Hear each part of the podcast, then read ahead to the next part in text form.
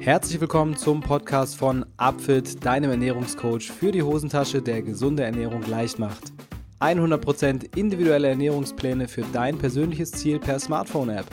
Tausende haben bereits ihre Erfolgsgeschichte mit Upfit geschrieben, auch Topathleten und Ernährungsberater vertrauen auf unser Know-how. Warum das so ist, schau es dir am besten selbst an unter www.upfit.de. Wenn ihr, liebe Hörer, ein persönliches Ziel habt, das ihr gerne erreichen möchtet, sei es nun Abnehmen, Muskelaufbau oder auch eine gesunde Ernährung, dann versucht es doch mal mit einem Plan von Upfit. Mit dem Code SUPERLECKER bekommt ihr 10% auf euren Ernährungsplan im letzten Schritt des Warenkorbs. Und jetzt geht's los mit dem Podcast. Hallo und herzlich willkommen, liebe Upfitties, zu Folge Nummer 48 vom Upfit Podcast. Heute bei mir zu Gast ist der Ernährungsblogger Daniel Beuschel von wiressengesund.de. Daniel hat einen interessanten Lebensweg hinter sich. Er hat nach einem längeren Aus Auslandsaufenthalt beschlossen, sich mehr dem Thema Ernährung zu widmen, für das er sich schon immer interessiert hat und das Ganze ein bisschen zu professionalisieren. Und daraus ist eine wirklich tolle Plattform entstanden mit wiressengesund.de, auf der man sich über Themen rund um die Ernährung von der Produktion über das Verhalten im Supermarkt bis hin zu natürlich unglaublich vielen Rezepten Rezepten, denn das ist das Hauptanliegen, ähm, informieren kann. Und äh, die Rezepte, die er dort vermittelt, sind fast alle ähm, vegan, regional, saisonal und damit entsprechend eine wirklich nachhaltige Form der Ernährung. Und darüber werde ich mich auch mit ihm unterhalten. Natürlich auch über ganz, ganz viele andere Themen, zum Beispiel welchen Einfluss denn seine Oma auf seinen Umgang mit Ernährung hatte. Darauf freue ich mich ganz besonders. Und äh, weil es so ein netter Typ ist, der Daniel, hat er auch ein kostenloses Rezeptbuch für euch hinterlegt. Den Link findet ihr unter www.upfit.de slash podcast bei, der, äh, bei den Shownotes zur aktuellen Episode. Und das ist ein ganz besonderes Kochbuch, denn die Rezepte dort sind auch alle saisonal, regional und vegan und das ganz speziell ausgerichtet auf den Herbst, also etwas sehr Aktuelles. Schaut euch das doch bitte mal an und ladet euch das Kochbuch runter. Da werdet ihr nicht nur euch selbst eine Freude mitmachen, sondern vielleicht auch Leuten, für die ihr kochen könnt. Und jetzt freue ich mich auf Daniel Beuschel. So, zweiter Versuch, Daniel. Äh, wie geht's dir? Ich frag's nochmal. Hallo, schön, dass du wieder da bist. Ja. Man sollte meinen, in der heutigen Zeit wäre das sicherer mit der Technik, dass sie auch funktioniert. Aber jetzt sind wir soweit. Ja, wir haben alle so unsere Struggles. Ähm, und ja, gut, Gott sei Dank interessiert uns heute Technologie nur am Rande, ähm, solange sie denn funktioniert, hoffentlich ab jetzt. Äh, sondern wir wollen das Thema gesunde Ernährung ein bisschen mal beleuchten. Und zwar so ganz global. Ähm, ich fange mal an damit, dass ich äh, aus einer Forsa-Studie von 2014 mal eben zitiere, die ähm, sich mit den Wünschen der Deutschen befasst hat, so gute Vorsätze fürs neue Jahr. Und dabei ist rausgekommen, dass ähm, fast die Hälfte der Deutschen äh, abnehmen möchte und fast die Hälfte der Deutschen sich gesünder ernähren möchte, beziehungsweise war teilweise, glaube ich, ein bisschen mehr sogar als die Hälfte.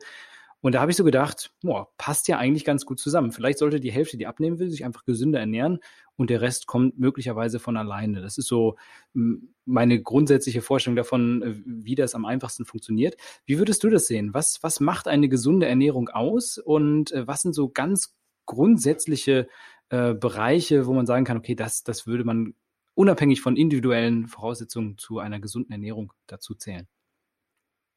Ich meine, es ist immer schwierig, pauschale Aussagen zu treffen, auf jeden Fall, weil jeder Mensch ist ein bisschen anders, Stichwort Unverträglichkeiten etc.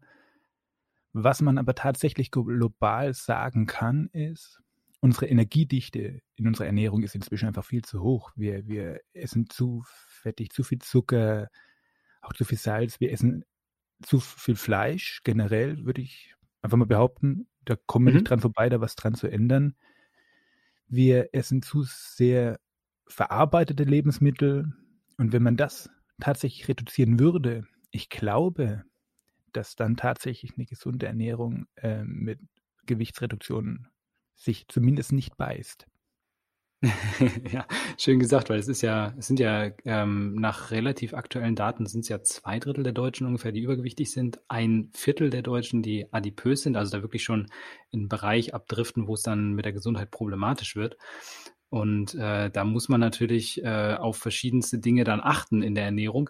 Du sagst gerade, Energiedichte wäre so, wäre so ein Faktor, der gesunde Ernährung aus, auch, auch ausmacht. Und da kann man ja schon mal konstatieren, Lebensmittel mit einer geringen Energiedichte oder einer, einer, geringeren als beispielsweise verarbeitete Produkte sind in der Regel frisch. Das sind frische Produkte, die man so äh, ja, vom Feld ähm, aus dem Garten sonst woher bekommt. Kann man das, denke ich, so stehen lassen, oder? Ich meine, frisch ist ja relativ, ähm, auch tiefgefroren ist eigentlich als frisch zu zählen. ähm, natürlich ist die Wunschvorstellung, wir kriegen das direkt vom Feld auf den Teller, aber es geht vor allen Dingen auch darum, ein Stück weit mehr ins Pflanzliche reinzurutschen, mehr Gemüse, mehr Obst. Das ist das, was den Leuten heutzutage in meinen Augen schon stark fehlt. Man darf, also ich will Fleisch auch nicht verteufeln, aber wir essen zu fleischlastig. Und wenn wir das, was wir als Fleisch essen, als Gemüse essen und andersrum, dann sind wir vielleicht schon ähm, einen guten Schritt weiter.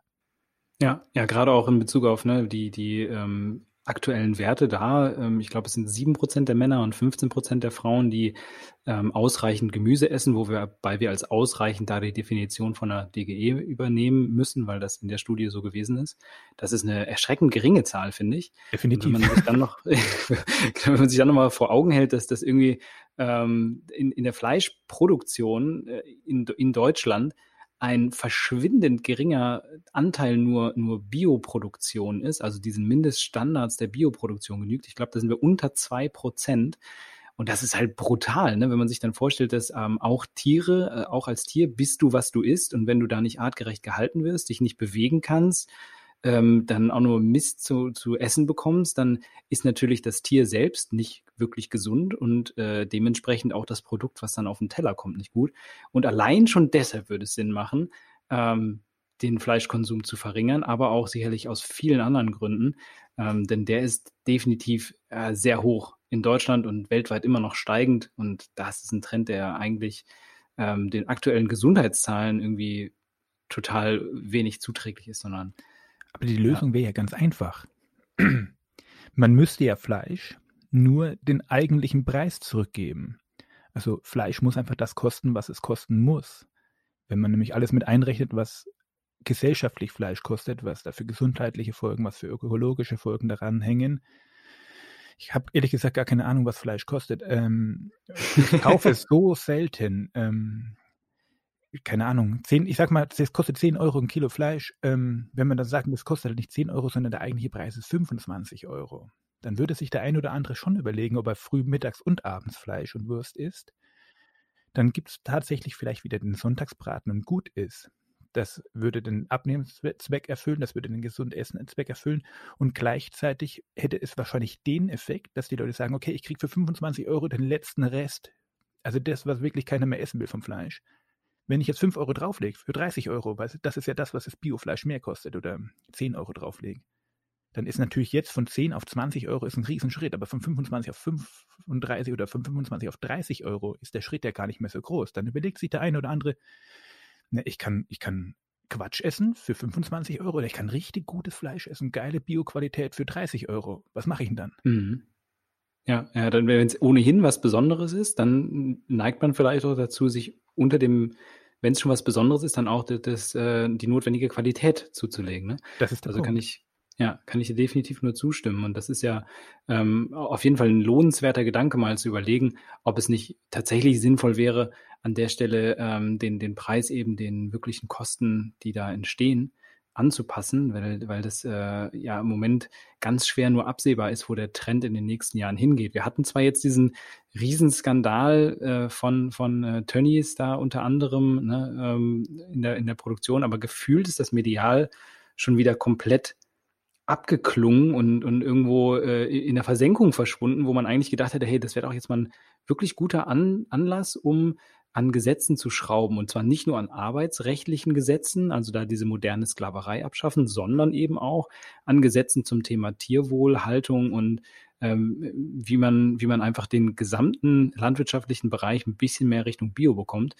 Aber scheinbar ist diese Chance so ein bisschen an uns vorbeigezogen, äh, würde ich zumindest mal so sehen. Naja, der, da steht ja, in der Gesellschaft steht ja ein Wunsch nach günstigen Lebensmitteln und billigem Fleisch und der ist ja schon noch sehr, sehr dominant, muss man einfach sagen. Wenn daraufhin passen sich natürlich auch die Arbeitsbedingungen an. Will ich billiges Fleisch, muss ich das auch entsprechend produzieren. Dann muss ich auch entsprechend Schweine halten. Es muss einfach günstig, günstig, günstig werden.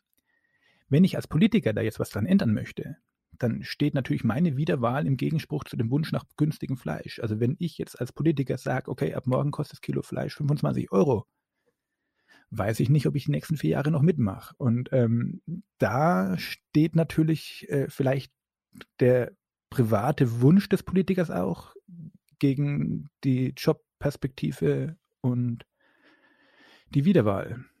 Ja, also das, das meinst du, wäre möglicherweise auch ein Grund, warum in dem Bereich so wenig passiert. Also das ist ja absolut nachvollziehbar. Ne? Also der, der, der Aufschrei in der Bevölkerung muss noch größer werden. Ich meine, damit da was passiert. Ich glaube nicht dran, dass das jetzt schon reicht. Wir sind noch nicht so weit. Ich würde es mir anders wünschen, definitiv. Ich bin der Letzte, der dagegen steht, aber ähm, ja, man muss sich eigentlich nur mal die, die, die Liste der Skandale in den letzten Jahren anschauen, die in Bezug zu äh, Fleischproduktion und äh, Tierhaltung haben. Also äh, völlig abgesehen mal von ähm, Sachen wie Schweinegrippe, Vogelgrippe und, und sonstigen Sachen, die sich da verbreitet haben.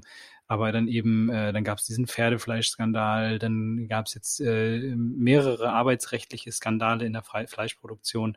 Also da ist eigentlich, ähm, weiß man schon seit langem, dass da was im Argen ist.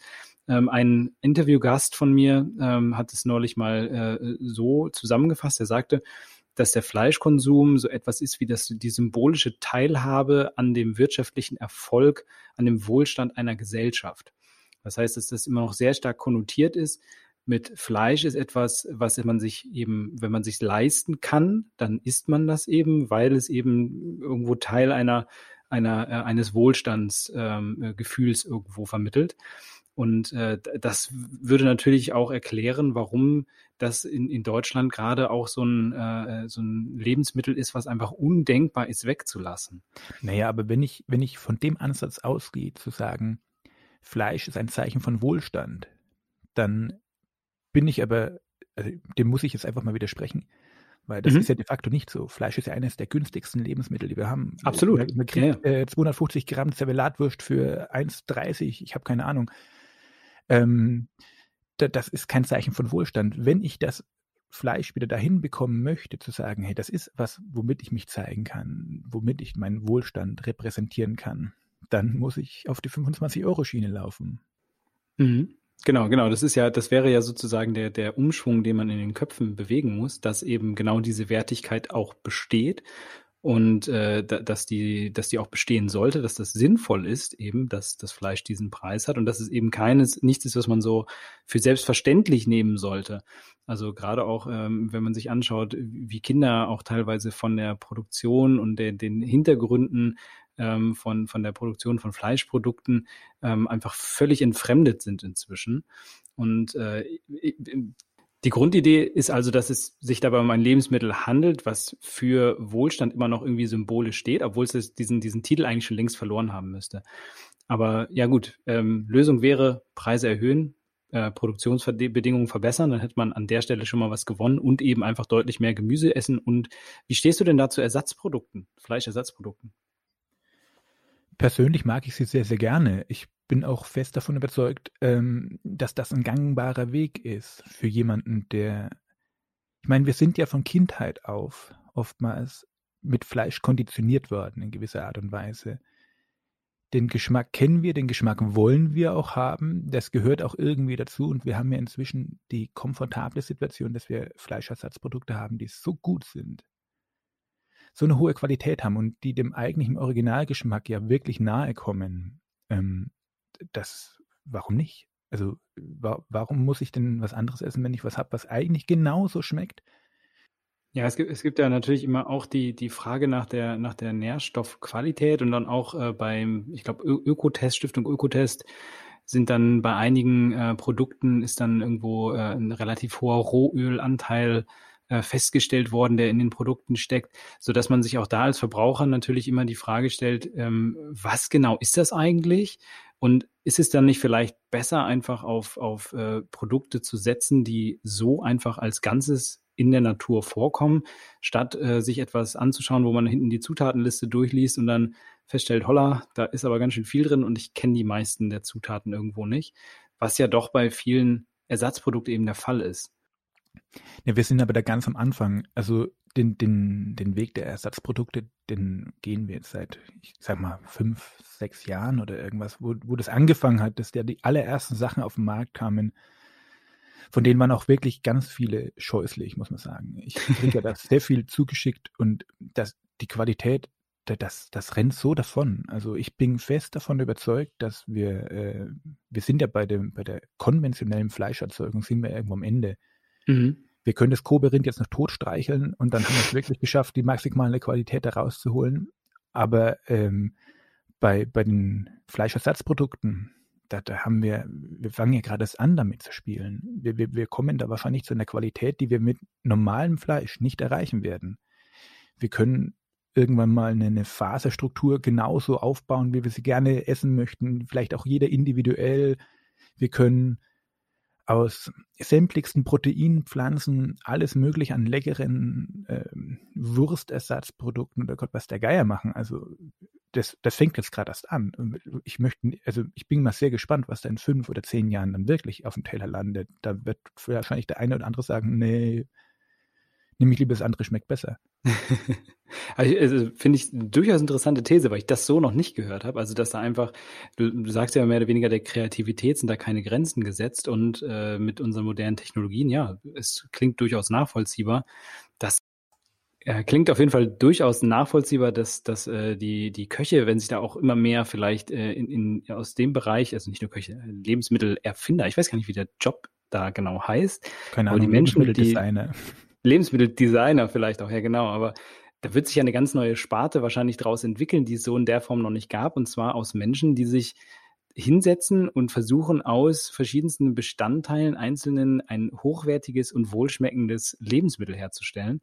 Klingt auf jeden Fall total spannend. Also es ist eine interessante Zukunftsvision, würde ich mal sagen. Ähm, ich würde aber jetzt mal den Time Ride so in die andere Richtung mal wagen, weil du sagst ja selbst, du bist viel auch von, von deiner Oma so äh, positiv beeinflusst in deiner Ernährungssozialisation. Äh, und weit, ähm, ja. und da würde ich dich einfach mal fragen, wie, wie, was, was kann man denn so, was kann man denn so lernen von seinen Großeltern? Was wissen die noch, was wir nicht mehr wissen? Ähm, A, die wissen sehr viel, was wir nicht mehr wissen. Und äh, B, es ist ein wirklich, äh, also ein unglaublicher Fundus mein, mein Steckenpferd ist so ein bisschen regionale, saisonale Kost. Mhm. Versuche ich zu beherzigen, sowohl bei uns auf Wir Essen Gesund als auch bei mir privat zu Hause. Und ich bin immer ganz oft auf der Suche nach, nach so richtig typischen, traditionellen Rezepten. Und äh, wen frage ich denn da? Also da frage ich meine Mama, ja. da frage ich meine Oma. Und äh, die, die geben dann einem schon immer Inspirationen, in welche Richtung das gehen kann. Äh, ich, also ich kenne keine bessere Gärtnerin als meine Oma, bei der wächst alles 25 Mal so gut und so viel und so üppig wie bei mir. Die gute Frau ist 82, ähm, aber die macht ihren Garten noch alleine 1A tipptopp und wenn ich zu irgendeinem Gemüse, wie ich das verarbeiten soll, wie, oder irgendeinem Kraut, was irgendwo am Wegesrand wächst, eine Frage habe, dann weiß die das. Die weiß auch, wofür man das verwendet, die weiß, wofür das gut ist eine kleine Kräuterhexe. Super.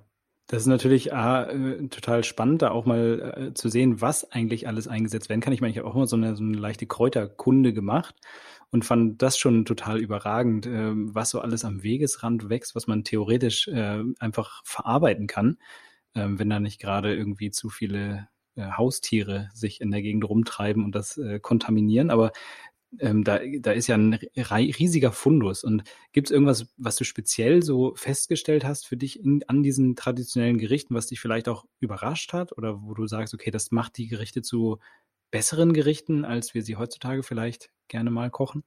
Besser, schlechter, keine Ahnung. Ähm, äh, das sind Maßstäbe, in denen man das nicht beschreiben kann. Es ist einfach, worum es mir geht, ist zu sagen, also wir alle Rezepte, die wir bei uns auf der Seite haben, die sind ja vegan. Mhm. Ähm, und also eine Erfahrung, die ich gemacht habe, gerade diese ganz traditionellen Rezepte, die haben wir zwar heutzutage zum Teil immer noch adaptiert und heutzutage ist immer ein bisschen Speck drin, immer ein bisschen Würstle drin oder irgendwas. In der Urform des Rezeptes, so wie das meine Oma tatsächlich damals noch in Zeiten, wo man nicht einfach in den Supermarkt gehen konnte und man hat sich halt noch ein Bäckler Speck gekauft, gab es halt gerade nicht, waren diese Rezepte vegan. Also ganz viele Traditionsrezepte, traditionelle Rezepte sind von Grund auf vegan gewesen, schon immer.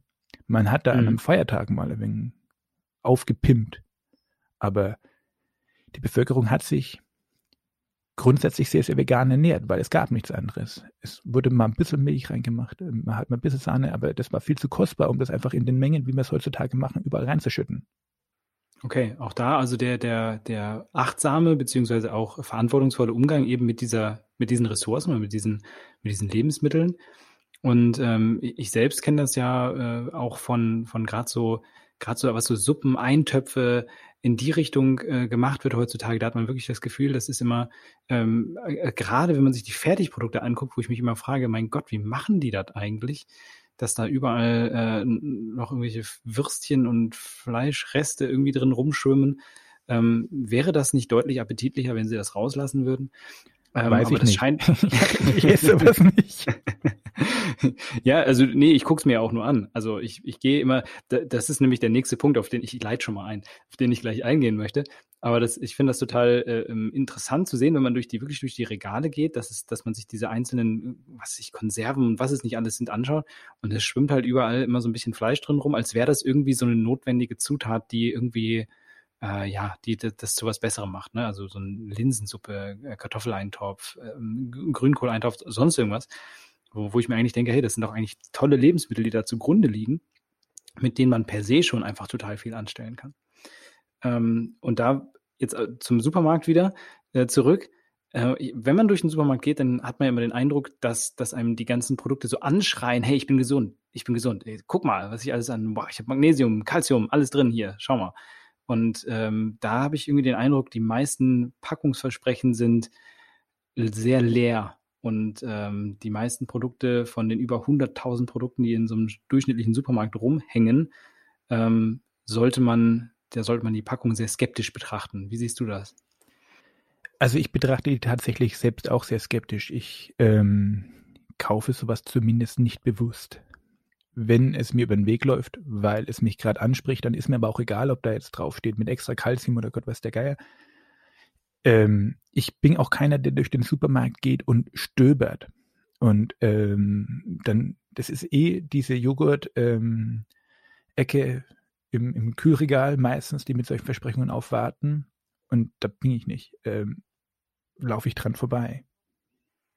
Ah, es gibt ja auch, auch, auch Müslis und ach, hast du nicht gesehen, das ist Wahnsinn bin auch nicht so der Müsli-Esser, bin ich ganz ehrlich. Also ich, ich bin tatsächlich so ein Obst-Gemüse-Esser. Ich äh, mache gerne Brotzeit. Äh, ich bin ein Franke. der Urfranke. Äh, Oberfranke, genau. Ah. ja, das, äh, das macht es natürlich einfacher, ne? wenn man ja, mit diesen Lebensmitteln gar nicht in, in Kontakt kommt. Nee, ähm, ist es natürlich deutlich einfacher. Tatsächlich mit meinen Kindern, äh, die essen sehr gerne Müsli und da, da schauen wir drauf, dass man halt auch entsprechendes kauft. Aber da hat sich tatsächlich, tatsächlich herauskristallisiert, dass man ähm, sehr markentreu wird, weil man weiß, gewisse Marken achten darauf und bei anderen Marken weiß ich es einfach auch nicht. Man, man geht da so blind und sagt, okay, die habe ich gecheckt, das kaufe ich und den Rest schaue ich mir gar nicht mehr so an. Okay, wie, wie, wie würdest du da vorgehen, wenn du es checkst? Schaust dir einfach hinten die Zutatenliste an und guckst erstmal, äh, was genau drin ist? Was sind so deine, deine, deine Rules of Thumb, so deine, deine, wie nennt man das? Äh, deine Faustregeln, deine Meine Faustregeln. Faustregeln. Äh, also ich habe ich hab mal gesagt, ähm, kauf nichts, was mehr als drei Zutaten hat und schon gar nicht irgendwas, wo du eine Zutat nicht kennst. Mhm, ganz so strikt kann man das gerade beim Müsli ja nicht nehmen, aber ähm, die Idee sollte dadurch, glaube ich, klar sein. Es sollte schaut halt, dass nicht, nicht so unendlich viel Zeug drin ist. Notfalls baut es halt selber zusammen. Es ist ja kein Hexenwerk. Ähm, auch Kochen, das, ähm, wir müssen da eh wieder hingehen, wieder selber was zu machen. Und dann wissen wir auch, was drin ist. Dann brauche ich auch das andere nicht. Ja, Thema, gerade Thema gesunde Ernährung. Ne? Also äh, erstmal überhaupt zu wissen, was in dem Gericht ist, was ich gerade esse oder in, dem, in der Speise, die ich gerade esse.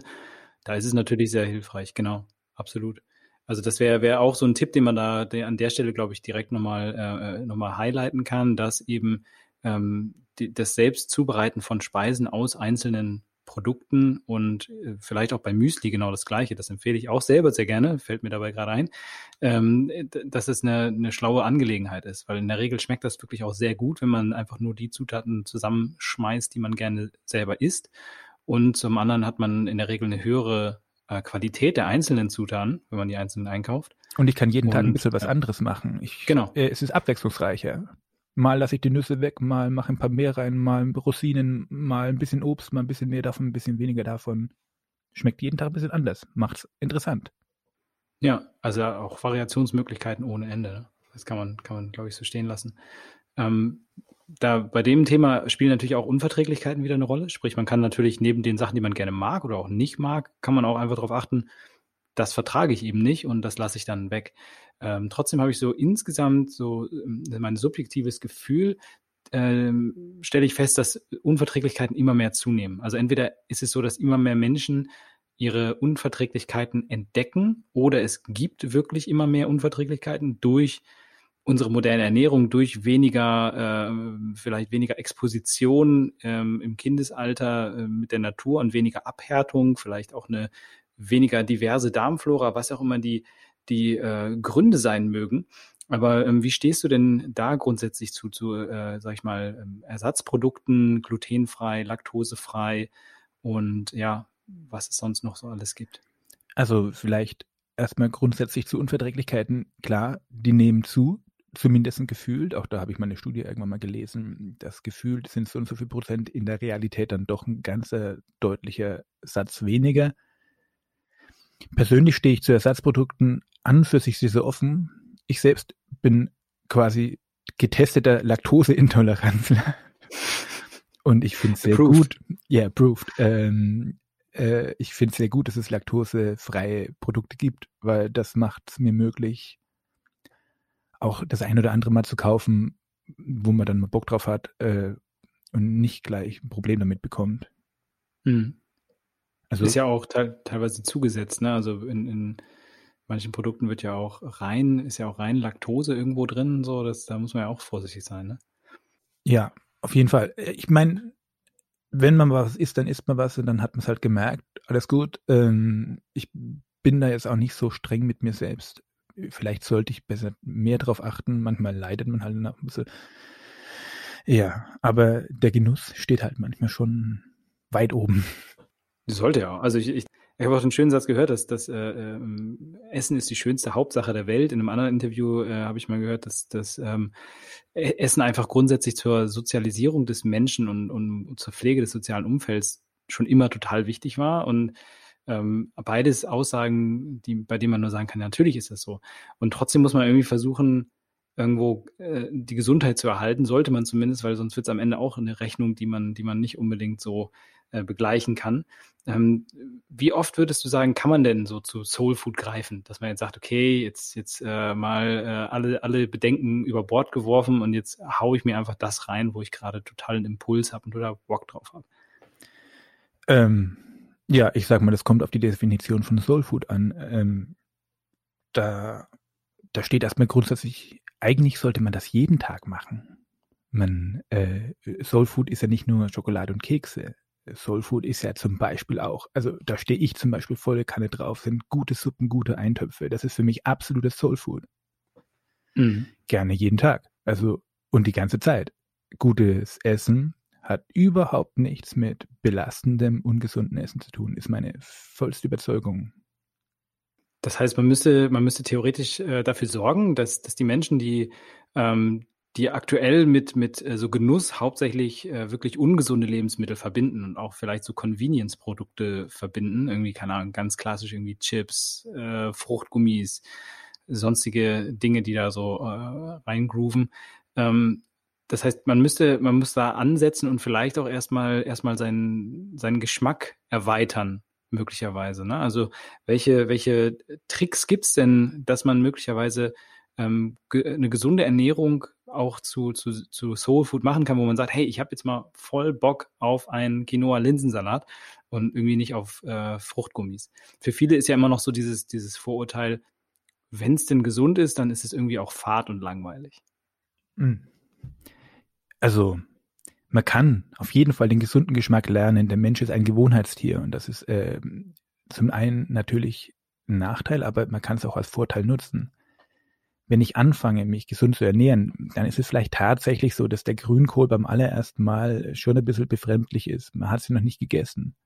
Wenn man sich über eine gewisse Zeit lang, man spricht immer von sechs Wochen, gesünder ernährt, dann, dann ändert sich auch der Geschmack, dann, dann hat man auch mehr das Verlangen danach, dann ist es genau das, was man will. Und dann kommt man auch zu dem, was eigentlich Soul Food ist. Was ist ein Soul Food? Soul ist das, was aus der Seele kommt. Da, da steht Leidenschaft dahinter, da steht, man gibt dem Essen wieder Zeit, man, man, man gibt da selber sein Handwerk rein. Und das, was dann dabei rauskommt, das ist auch der Grund, warum das bei der Oma immer so super lecker schmeckt. Weil die Oma, die steht früh um halbe neune nach dem Frühstück, steht die schon da und kocht das Mittagessen. Und das ist, dann, dann kommt da was raus, das ist total sensationell und da, da steckt die Oma drin. Und äh, das ist Soul Food. Cool. Das ist eigentlich eine ganz gute Einleitung für, für den Thesentest, ähm, meine Kategorie. Tills Thesentest. Und zwar ein Satz, den jeder schon wahrscheinlich sieben Millionen Mal gehört hat in seinem Leben. Früher war alles besser. Und das mal so in Bezug auf die Ernährung. Wie würdest du zu dieser Aussage stehen? War früher alles besser? Gab es ein paar Sachen, die besser waren? Was war vielleicht doch nicht so gut? Mit was soll ich mir anfangen? Ähm, war früher alles besser? Äh, auf jeden Fall nein. Nein, früher war nicht alles besser. Also pauschal darf man diese Aussage überhaupt nicht stehen lassen. Also früher war die Ernährung einfach viel, viel eintöniger. Da habe ich auch mal was gelesen. Da hat ein, da hat ein Pfarrer, hat mal 1800 Schlag mich tot, ähm, also seine aufgeschrieben, was so seine Schäfchen in der Gemeinde das Jahr über gegessen haben. Und das war echt eine karge Nummer. Das war äh, Brot, Kartoffel, Sauerkraut und das quasi fast jeden Tag bis auf Weihnachten, Ostern und da war noch eine Hochzeit oder sowas.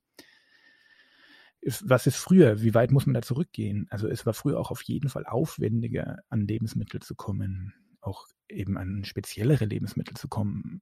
Also heute ein gut sortierter Supermarkt hat alles, was man braucht. Einmal hin, alles drin, damit werben die auch auch Kochen war viel aufwendiger. Ich meine, ich bin super equipped als, ähm, sagen wir mal, Food-Blogger. Äh, ich habe einen Induktionsherd, zack, bumm, stell das Zeug drauf, äh, äh super schnell heiß, äh, äh, alles da, Backofen funktioniert mit 37 verschiedenen Programmen besser kann man gar nicht kochen. Also das, das ging früher auch nicht. Also die, allein dieser ganze Kochprozess, das, das Zubereiten, war einfach viel aufwendiger. Meine Oma hat früher, das weiß ich noch, da war ich noch klein, da hat die einen Ofen gehabt, da hat sie tatsächlich noch Scheitle Holz nachschmeißen müssen. Da wird früh Stark. um sieben, da wird früh um sieben wurde der Ofen angeschürt, damit man dann den Braten, den Sonntagsbraten daneben in die Röhre reinstellen konnte, weil der muss erstmal gescheit heiß werden. Entsprechend warm war es dann auch in der Küche, weil auch äh, im Sommer 30 Grad im Schatten draußen, dann muss am Sonntag das Sonntagsbraten drauf. Ja, äh, macht keinen Spaß. Äh, also, das ähm, sind natürlich einige Punkte. Genau, auch, auch, Hygiene ist ein Punkt, da, da sind wir inzwischen auf einem ganz anderen Level als früher. Unsere Lebensmittel, die, die sind sauber. Da, da ist es nicht so, dass das irgendwie schon mal so ein bisschen halb angegammelt aus dem, aus dem Supermarkt rauskommt. Nee, also da können wir uns wirklich glücklich schätzen, was für eine zumindest auf hygienischer Seite, was für eine Qualität von, von, von Lebensmitteln wir da haben, das gab es früher auf gar keinen Fall. Da hat man noch ein bisschen aufpassen müssen. Ne? Die Pilze, aber nicht, weißt, weil man weiß ja nicht, wie lange die auch ein bisschen schleimig sind, sie auch schon. Lassen wir es lieber. Und das, das findet man in, in einem modernen Supermarkt fast nicht mehr, weil die werden aussortiert sofort. Mhm. Also kann man sagen, dass das äh, vor allem auf auf, aus, von technischer Seite her sich extrem viel geändert hat, was uns einfach total zum Vorteil gereicht und was einfach früher tatsächlich nicht so gut war. Ich meine, wenn man noch weiter zurückguckt, ne, ähm, ich, bis vor ungefähr 200 Jahren war, war die, die, die Hauptsorge der Menschen überhaupt genügend zu essen zu bekommen und äh, die, die Sterblichkeit Punkt, ja. durch Mangelernährung war, war äh, eine, also höher als, als von, von jedem anderen Leid, was so, was so passiert ist. Und heutzutage hast du das halt komplett umgekehrt. Ne? Du musst da aufpassen, dass du nicht zu viel isst und dass du nicht von dieser riesigen Auswahl so erschlagen wirst, dass du, dass du dir eine komplett ungesunde Ernährung angewöhnst. Das ist schon irgendwie abgefahren, ne? Ich meine, aber früher war auch nicht alles schlecht, also um Gottes Willen. Ähm, wir hatten, also das ist was, was, was so ein bisschen auch mein Steckenpferd ist und was ich versuche mit dem eigenen Garten auch ein bisschen umzusetzen. Wir hatten halt noch Lebensmittel, die waren ursprünglicher. Da war noch keine Genkeule drüber. Da wurde noch nicht äh, quer über den Acker mit Pestiziden drüber gestreut. Das ist auch immer so eine Aussage, moderne Landwirtschaft. Nee, eine moderne Landwirtschaft, das ist nicht das, was wir für eine moderne mhm. Landwirtschaft halten. Eine moderne Landwirtschaft ist, ähm, ist eine biologische Landwirtschaft. Das ist wirklich modern. Also ähm, das andere ist ein Relikt aus dem letzten Jahrhundert. Im 20. Jahrhundert haben wir angefangen, irgendwie Riesenfelder zu machen und alles mit, mit Pflügen kaputt zu machen und Kunstdünger, dass es nicht mehr besser geht. Das ist nicht modern. Das halten vielleicht Leute für modern. Aber ich glaube, dass man mit einer wahrlich modernen Landwirtschaft mindestens genauso weit kommt. Der Weg ist halt dann der, dass wir weniger Fleisch essen müssen dafür. Äh, aber kommen wir zurück äh, zur Oma und ihrem Essen. Ähm, Oma hat regionaler gegessen, die Oma hat saisonaler gegessen. Auf jeden Fall. Es gab halt nicht immer alles. Man hat im Dezember keine Erdbeeren mehr gegessen. Die gab es auch nicht. Weintrauben gab es eh nur, äh, Gott, wenn man sie überhaupt mal bekommen hat. Ähm, man muss auch nicht die ganze Zeit immer alles haben. Man freut sich vielleicht auch wieder mehr auf Sachen, die, wir, die, die seltener sind. Ich meine, es gibt auch heutzutage noch so ein paar Lebensmittel, die saisonal sind, äh, die, die, die auch gar nicht anders gehen, großartig, außer zu exorbitanten Preisen. Da denke ich mal an die Spargelzeit zum Beispiel. Die Leute freuen sich so unglaublich, wenn der Spargel aufkommt. Und dann, wenn es den Spargel das ganze Jahr geben wird, dann, dann glaube ich, dann wird der Spargel keinen interessieren. Aber dadurch, dass das dann irgendwann im März anfängt und dann, oh, ersten Spargel gegessen, super, total lecker. Und am Schluss wird man sogar kreativ, weil man es nicht mehr mag, auf mit Hollandaise und ähm. ja, genau. Wenn es dann zu viel wird am Ende. Ja, oder, oder frische Pilzsaison, wenn es dann auch wirklich sehr Pfiffer kriegst und ähm, das ist das ist das, wo sich Leute noch drauf freuen. Und man, man kann sich wieder drauf freuen, wenn auch was verknappt ist. Auf das, was ich jeden Tag habe, auf das freue ich mich nicht mehr so. Da, da ist auch das Besondere ein bisschen weg. Und das ist schon was, wo man, auch wenn man vielleicht ein bisschen darben musste, weil es ja was es auch nicht gab, was man aber dann wieder auch durch andere Sachen ausgeglichen hat. Also ich weiß noch, also meine Oma kann aus denselben sieben Produkten 19 verschiedene Gerichte machen. Also das, ähm, das hat man früher so gemacht. Man hat halt nur das gehabt und der, der Opa wollte auch nicht jeden Tag dasselbe essen. Dann hat, wurde die kreativ. Dann gab es halt das mal in der Variante, dann hat man es mal so gemacht, hat man es mal so gemacht. Ähm, ja. Allein schon unterschiedliche Zubereitungsvarianten, ne? gebraten, gekocht, im Ofen, gedünstet, wie auch immer. Da kann man wahnsinnig viel variieren. Kommen natürlich auch noch Gewürze dazu, Kräuter, ähm, Knollen, sonstiges, was man noch dazu packen kann, um den Geschmack dann letztendlich zu verfeinern und, und in eine bestimmte Richtung zu lenken. Und da hast du auch angefangen, im, im Garten auch, also ich weiß, dass meine Oma da in, in jedem Eck, ist bei meiner Mama fast so ähnlich, in jedem Eck wächst was anderes. Und äh, machst du da, nimmst du da noch irgendwas und hier, das kannst du dann ganz gut zu dem und äh, das, die hat nicht so einen Kräutergarten, wo dann alles so steht, sondern wächst, überall wächst irgendwas. Und ähm, die geht halt dann durch den Garten und zupft sich hier irgendwas von dem, von, von dem und von dem und dann wird das entsprechend ähm, verarbeitet oder, oder, was man halt so gerade braucht. Ist alles da. Ja. Ja, es äh, klingt auf jeden Fall sehr, also A, es ist sehr naturnah und, und einfach eine sehr natürliche Form. Und man könnte quasi diesen, diese, diese Aussage, früher war alles besser, könnte man ja, könnte man eigentlich so abschließen, dass man sagt, ähm, in Bezug auf das, das, das Wissen ähm, über und das Mindset zur Ernährung ähm, müssten, könnten wir heute sehr, sehr vieles von, von den äh, älteren Semestern lernen und von, von früher, wie das früher gemacht wurde. Ähm, Gerade, wie du schon sagst, saisonaler, äh, Kochen und, und auch einfach die, die Art und Weise, wie man eben Speisen zubereitet, wie man kreativ damit umgeht möglicherweise und was man eben auch alles weiß über die einzelnen Geschmäcker, einzelnen Bestandteile. Während man heutzutage natürlich den brutalen Vorteil der Verfügbarkeit äh, hat, der uns dann eben das andere Extrem der Mangelernährung total äh, erspart und, und das ist einfach heutzutage kein Thema mehr. Aber da müsste man irgendwo einen gesunden Mittelweg finden. Vielleicht einfach wieder Ernährung in die grundsätzliche Bildung mit aufzunehmen. Absolut. Früher also, hat man das aus, aus, aus, aus einfach aus Notwendigkeit lernen müssen. Heute muss man es vielleicht verpflichtend machen. Nein, auch aus der, aus der Notwendigkeit heraus. Nur die Notwendigkeit ist eine andere, die wir heutzutage haben. Früher ging es darum zu überleben. Heutzutage geht es darum, äh, gesund zu leben tatsächlich. Also wir, wir leben ja nicht gesund, sondern wir leben ja immer mehr krank und werden quasi am, wir erhalten uns ja am Leben Aber äh, immer weniger Leute leben ja tatsächlich in einem gesunden Körper, ohne dass sie es merken. Der hält nur viel aus. Ja, Absolut. Und, oder beziehungsweise wird auch da, es wird dafür gesorgt, dass er viel aushält, weil eben auf der anderen Seite die, die medizinische Entwicklung ja auch immer weiter voranschreitet. Ne? Ja, wenn ich einen Grünkohl nicht reinstecke, dann mache ich ein paar Pillen daneben. Dann, dann kompensiere ich das eine mit dem anderen, überspitzt gesagt, um Gottes Willen. Äh, ja. Äh, so ist es natürlich ja, ja, nicht. Ja, also äh, ganz ehrlich, äh, ich, ich muss da leider äh, zugeben, dass ich solche oder ähnliche Aussagen auch schon selbst gehört habe. Und ähm, dass es dann heißt, ja gut, ich mag halt kein Gemüse, dann nehme ich halt ein Multivitaminprodukt, wo man immer darauf aufmerksam machen muss, nein, es ist, äh, ist ja auch ist nicht dasselbe. Ergänzungsmittel, sondern das ersetzt keine gesunde Ernährung. Das steht auf jedem Nahrungsergänzungsmittel drauf, dass eine gesunde Ernährung nicht ersetzt wird und trotzdem in den Köpfen der Menschen ist, die, ist das Multivitaminpräparat gleichzusetzen mit dem Konsum von Obst und Gemüse, was halt einfach nicht stimmt. Also da, da steckt da ja noch ganz, noch ganz viel mehr dahinter. Also unser, unser Darm ist ja das Zentrum unseres Körpers und da, da spielt sich ja ganz viel Wichtiges ab und den muss ich gesund halten und den halte ich nicht äh, damit gesund, dass ich ihm nichts mehr zu tun gebe. Und ähm, über Gemüse, Ballaststoffe und so weiter, da fängt er an zu malen, zu tun und zu machen und das hält den fit. Und da, da, da kann ich den immer wieder aktivieren. Und das müssen wir auch tun. Und das ist äh, ein absoluter Grundstein einer gesunden Ernährung, ist, ist den Darm gesund zu halten. Hm. Ja, also nicht nur einer gesunden Ernährung, sondern auch einer gesunden Psyche unter anderem. Da gibt es auch viele, viele, viele Wechselwirkungen mit dem Darm. Also insofern, äh, das lohnt sich grundsätzlich, den, den Darm frisch zu halten. Ähm, ich denke auch, also auch da dieser Begriff Gesundheit, der wird ja immer weiter gefasst und das ist auch vollkommen richtig, ne? dass man wegkommt von diesem, von diesem Bild ähm, gesund, krank und vielleicht auch wegkommt von seinen subjektiven Vorstellungen. So, man, man weiß, wie die Eltern gelebt haben, man weiß, ähm, äh, so, man kennt so sein näheres Umfeld, aber so eine wirkliche Vorstellung davon, was eigentlich insgesamt äh, Gesundheit und ähm, ist und was es bedeutet, gesund zu sein, ähm, hat, ist dies bei jedem anders, diese Vorstellung.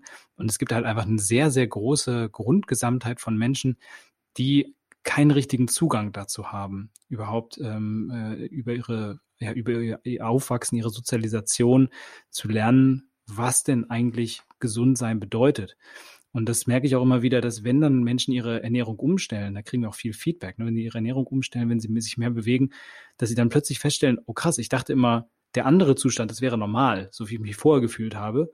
Und äh, die merken dann, krass, ich habe viel mehr Energie, ich ähm, bin, ich bin, bin viel aufmerksamer. Ich bin nicht mehr so müde genau. den ganzen Tag. Und ich war vorher auch nicht müde, aber ich wusste nicht, dass ich müde war ähm, ja, man muss das auf jeden Fall in die Schulen zurückbringen. Das ist ja so ein unglaublich interdisziplinäres Fach. Die Leute lernen was über Biologie, die lernen was über Chemie, die lernen was über regionale Bezüge. Und das alles kann in so einem Fach Ernährung schon drinstecken. Und wenn ich dieses Wissen, äh, Gesundheit ganz im Allgemeinen, äh, wenn ich dieses Wissen wieder zurück in die Kinderköpfe kriege, dann kriege ich das auch wieder zurück in die, in die Familien.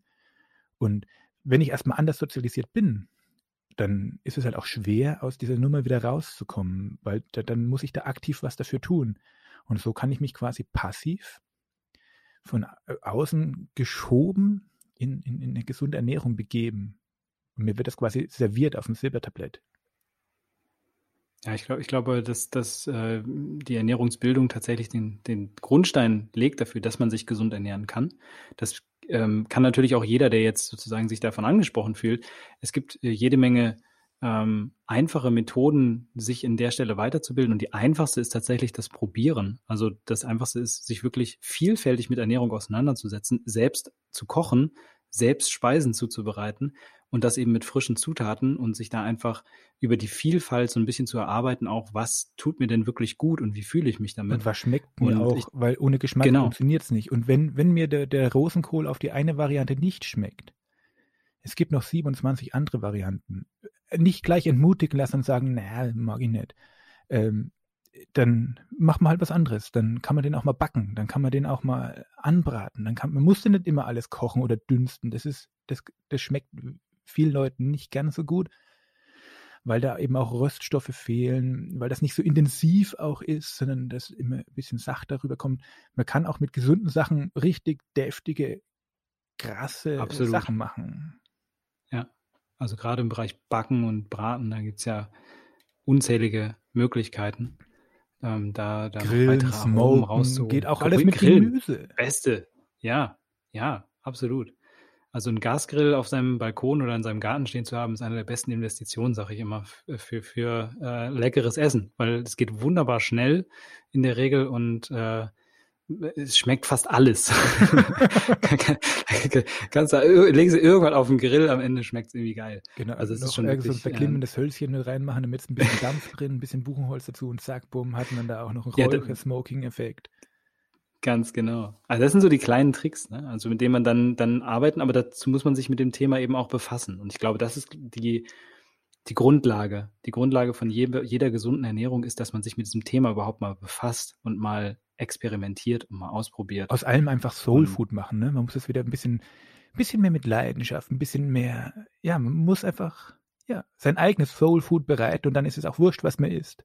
Dann kann man alles essen, was man will, weil man will das einfach gerade. Ne? Ja. Ja, ja, genau. Also man merkt dann sehr schnell, was diese, was diese gerade Fertigprodukte und was das irgendwie mit einem anstellt und wie, wie, wie fad das dann, also das ist ja das Witzige eigentlich, dass die Leute am Anfang immer denken, ja, das schmeckt dann fad oder ich kann nicht kochen und das schmeckt dann komisch und so. Und nach einiger Zeit merkt man dann plötzlich, wie fad eigentlich diese ganzen äh, Fertigprodukte schmecken, dass sie irgendwie alle, alle irgendwo auch sich ähneln. Und, und eigentlich auch immer ein bisschen, also ich finde nicht, dass die fad schmecken, die sind einfach immer drüber. Die sind einfach ja, immer, ja. immer too much. Over the top. Genau. Ja. Und irgendwann, wenn man einen normalen Geschmack hat, ich, also ich versuche das bei meinen Kindern auch echt äh, bisschen die auch dran zu gewöhnen, dass, dass also dass, dass Süßigkeiten müssen nicht immer mit Zucker verbunden sein. Wir machen ganz viel Süßigkeiten selber. Das ist auch wirklich schön süßes Zeug. Datteln drin und Nüsse ja, drin und Zeug drin und getrocknete Früchte und alles super süß. Aber dürfen die auch essen aber nicht, das ist over, over the top mit noch irgendwelchen Aromen, die überhaupt nicht nach Erdbeeren schmecken. Wenn, dann mache ich das selber. Ich habe ein Dörrgerät hier, draußen stehen Erdbeeren im Garten, dann werden die aufgeschnitten, über Nacht ins Dörrgerät reingelegt und dann kann ich die morgen auch irgendwo mit reinmatschen oder reinbröseln oder was auch immer. Dann, dann, das ist noch Erdbeere und das sollen die auch lernen, weil in den ersten drei Jahren wird einfach der Geschmack ausgebildet und es ist so essentiell, dass man da den richtigen Input reingibt, versuche ich zu, ja, ich lebe es ja eh und dann gebe ich das natürlich auch meinen Kindern weiter. Ne? Ja, ja, das ist, das ist natürlich dann auch die, die große Hoffnung, dass wenn man das vielleicht mal bundesweit schafft, das Fach Ernährung oder vielleicht sogar Gesundheit in die Schulen zu bringen, dass man dann eben auch wieder eine Generation hat, die das wieder weiterträgt an die nächste, weil das ist ja das, was auch verloren gegangen ist über, sage ich mal, die 80er, 90er Jahre. Es gibt ja nur zwei Wege. Entweder kann ich es verbieten oder ich muss die Leute überzeugen. Verbieten wird nicht funktionieren, ja. da halte ich auch nichts davon. Nee. Deswegen muss ich das sie überzeugen. Mhm. Das ist auf jeden Fall der, der, auch der schönere Weg, würde ich mal meinen. Und da gibt es viel zu entdecken für, für viele Menschen.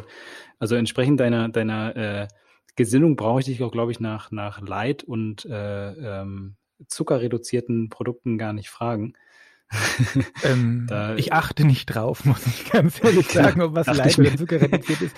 Ähm, ich kaufe das, was mir schmeckt. Ähm, da ist für mich kein Einkaufskriterium. Punkt. Ja, ja, nee, der, der Aufhänger war nur der, dass, dass eben äh, es eine starke Korrelation gibt von ähm, dem, dem Auftauchen der ersten Leitprodukte und dem damaligen Verteufeln des Fetts als, als äh, Dickmacher und ähm, dem Anstieg von, von äh, Übergewicht und Diabeteserkrankungen was eben damit zusammenhängt, dass dann äh, im Nachgang häufig ähm, Zucker erhöht wurde und jetzt äh, weiß man, okay, Zucker ist vielleicht auch nicht so gut, es ist in einer breiten Gesellschaft angekommen und jetzt werden die Produkte äh, äh Zucker reduziert und dafür wieder mehr Fett dreht man sich da so ein bisschen im Kreis. Ja, und vor allem, wenn, ich sag mal so, ess lieber eine Scheibe vernünftige Wurst als zwei Scheiben Leitprodukt, weil da hast du auch, das ist am Ende trotzdem mehr. Und da hast du aber auch weniger davon. Ich trinke auch mal Cola, aber ich trinke Cola Light. Weil ich, ich sage mal, das ist ein bisschen bescheißen für den Körper. Ähm, und das merkte irgendwann mal. Ich bin kein Ernährungschemiker ähm, oder Gott was der Geier. Ich weiß nicht ganz genau, was da in meinem Körper abgeht. Aber wenn ich ihm was suggeriere, was aber im Endeffekt überhaupt nicht das ist, was der jetzt erwartet, und er schmeißt eine Insulinpumpe an, bub, bub, bub, und da kommt kein Zucker, dann ist das doof. Das, und das mag er nicht. Glaube ich zumindest, dass er das nicht mag. Und deswegen, wenn ich Cola trinke, dann, dann kaufe ich mir eine ganz normale, gezuckerte Cola. Und die gönne ich mir auch mal. Die gibt es ganz selten mal bei uns. Aber auch das gibt's, das ist völlig in Ordnung, wenn der Rest passt. Ja, das, Genau, ich esse auch gerne mal halt Schokolade. Also ich verteufel keine Schokolade, ganz im Gegenteil. Schokolade ist was ganz was Herrliches. Allerdings dann zum einen schaue ich drauf, dass ich mir zumindest Fairtrade oder irgendwas kaufe. Und äh, zum anderen gibt es die halt auch nicht jeden Tag. Äh, gibt es leider ein bisschen öfter, als man so einen kleinen Bauch habe ich auch. Aber äh, alles in Maßen, ne? Und nichts verbieten, um Gottes Willen. Genau, das maßvolle, maßvolle Leben. Äh, das aber auch letztes Mal schon Thema in einem Gespräch, ähm, dass das eigentlich eine Tugend ist, sich maßvoll, also sich mäßigen zu können. Und das gehört da in dem Bereich natürlich auch ganz massiv dazu, weil wir essen jeden Tag und wenn ich äh, beim Essen es nicht schaffe, irgendwie ein gewisses Maß zu halten, dann äh, kriege ich langfristig ein Problem und äh, das lautet ähm, entweder Übergewicht oder zumindest eine sehr ungünstige ähm, Körperkomposition, Verteilung von Körperfett und, und äh, Muskelmasse.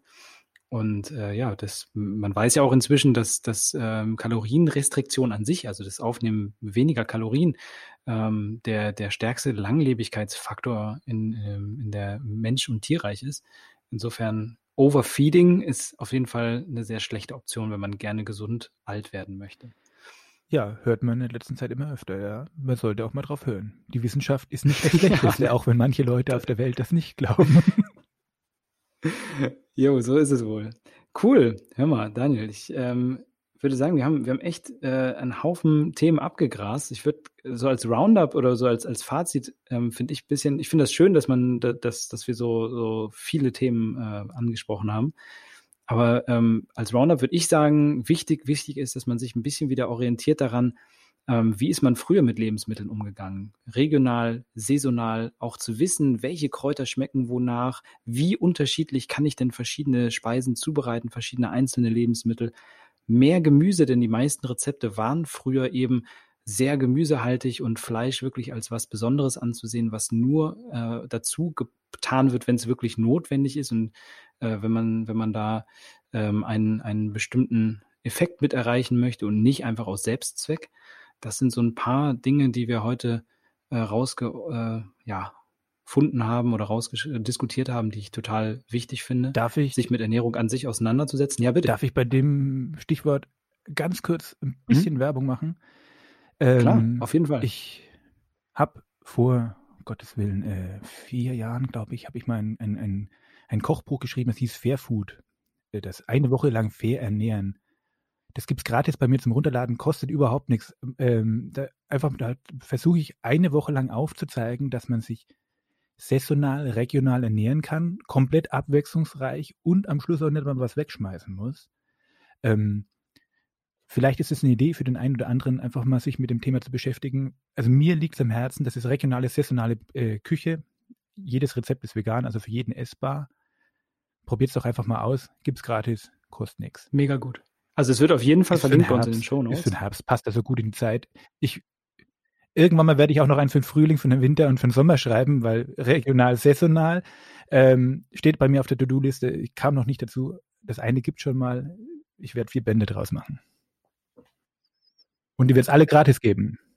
Mega, mega geniale Sache. Also gerade auch, dass es gratis ist. Natürlich, also deine Plattform wird ja ohnehin verlinkt, aber ich würde sagen, das haue ich auch nochmal direkt ins Intro noch zusätzlich mit rein, damit die Leute, die vielleicht vor dem Gespräch Ende hier abgesprungen sind, das auch direkt äh, noch äh, als Info bekommen. Kommt in die Show Notes rein, zusammen äh, mit deinen anderen Links, natürlich den Kontaktmöglichkeiten. Also probier das wirklich mal aus, weil das ist, das ist, äh, finde ich, ist eine ganz, ganz, ganz tolle Idee und äh, super, dass du das äh, kostenlos zur Verfügung stellst. Also da an, immer stellvertretend für unsere Nutzer hier. Vielen, vielen Dank. Hey, bitte. Ich, ich freue mich, wenn äh, es jeder macht. Ja, hoffen wir mal, ne? Das kann ja, also sieben Tage kann ja wirklich jeder mal ausprobieren. Wir, wir, wir, wir haben, wir haben da mal ausgerechnet, wenn das jetzt ganz Deutschland machen würde, jeder eine Woche lang dieses Kochbuch machen würde, da, da kamen so Zahlen raus, da, da, da schnackelst dir mit den Ohren. Da, wir, wir würden Landfläche einsparen, die wäre so groß wie Berlin und Bremen zusammen, wir, nur Deutschland, ne? Wir, wir, wir könnten ja. so viel Wasser einsparen, dass wir, glaube ich, ganz Afrika irgendwie äh, ein paar Tage lang mit Trinkwasser versorgen können. Und also ganz, ganz abgefahrene Vergleiche, die man da ziehen kann. Und Wahnsinn. dann sieht man mal wirklich, was, was Ernährung ähm, für, für, für einen Impact hat auf das, was wir eigentlich ja. hier tun auf dem Planeten. Und das vor allem halt durch, durch, also nicht nur durch dadurch, dass man eben kein Fleisch isst in der Zeit, sondern auch Transportkosten einspart, nichts wegschmeißt, Lagerung einspart und so weiter, nichts wegschmeißt. Ja, da ist so viel Potenzial. Das ist ein riesen, riesen Thema. Super. Finde ich auch ein schönes Schlusswort. Also das nehme ich jetzt mal so als Schlusswort. Vielen Dank, dass du mein Gast gewesen bist, Daniel. Vielen Dank, da ähm, äh, sein gedurft zu haben. Hat mir sehr viel Spaß gemacht. Hat mir wirklich sehr viel Spaß gemacht. Schön. Gerne wieder. Ja, mir auch. Mir auch. Wunderbar. Also vielleicht finden wir demnächst einmal ein anderes Thema und äh, genau. An ähm, Themen sollte es nicht Erstmal einen schönen Tag, schöne Zeit und äh, ich werde mir dein Buch jetzt auch direkt mal runterladen. Super, danke. Mach das. Ciao. Ciao. Jawohl, it's a wrap. Das war Podcast Nummer 48 mit Daniel Beuschel von wiressengesund.de und ich hoffe, ihr habt einen Haufen mitgenommen, zum Beispiel darüber, wie ihr am besten im Supermarkt navigiert, worauf ihr achten solltet. Dass es vielleicht ganz cool ist, beim Gemüse einfach mal extrem viele unterschiedliche Zubereitungsformen auszuprobieren und sich einfach mal an Rezepten zu orientieren, die unsere Großeltern schon kannten, denn vieles von dem ist den aktuellen Trends sehr nah und da kann man auch eine Menge draus machen. Wenn wenn ihr das mal ausprobieren wollt, dann schaut euch doch das Fairbook, also das Kochbuch für den Herbst von Daniel Beuschel an, was er uns unter www.apfel.de slash podcast bei dieser Episode in den Show Notes als Link hinterlegt hat. Da könnt ihr das kostenlos runterladen und einfach mal an eurer Ernährung ein bisschen was ausprobieren. Ansonsten, wenn euch diese Episode gefallen hat, wie immer, gebt uns gerne ein Like, verbreitet es gerne weiter, teilt es mit der Welt und äh, schreibt uns auch gerne Kommentare oder eine E-Mail als Feedback unter podcast.upfit.de und abonniert natürlich auch gerne unseren Kanal. Wir freuen uns auf euch in der nächsten Folge vom Upfit Podcast. Bis dahin, ciao, ciao.